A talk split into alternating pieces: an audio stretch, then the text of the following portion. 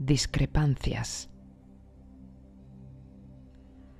Se encontraba Buda en el bosque cuando llegó un considerable número de ascetas que pertenecían a diferentes escuelas metafísicas y sostenían creencias bien distintas. Unos mantenían que el mundo es eterno y otros que no lo es. Unos que el mundo es finito y otros que es infinito.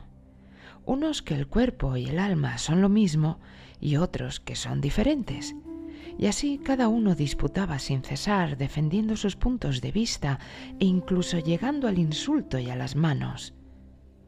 Todo ello lo vieron los discípulos de Buda y se lo contaron. Entonces el Buda les dijo, Esos disidentes son ciegos que no ven, que desconocen tanto la verdad como la no verdad, tanto lo real como lo no real. Ignorantes, polemizan y se enzarzan como me habéis relatado. Ahora os contaré un suceso de los tiempos antiguos.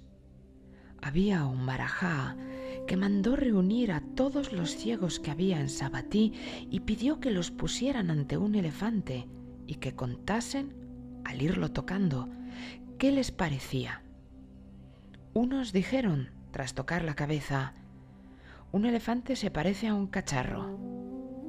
Los que tocaron la oreja aseguraron, se parece a un cesto de aventar. Los que tocaron el colmillo, es como una reja de arado. Los que palparon el cuerpo, es un granero.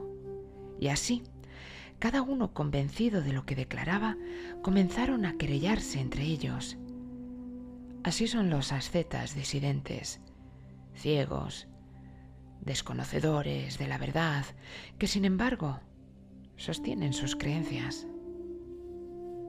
El sabio declara, no hay peor apego que el apego de las opiniones y estrechos puntos de vista.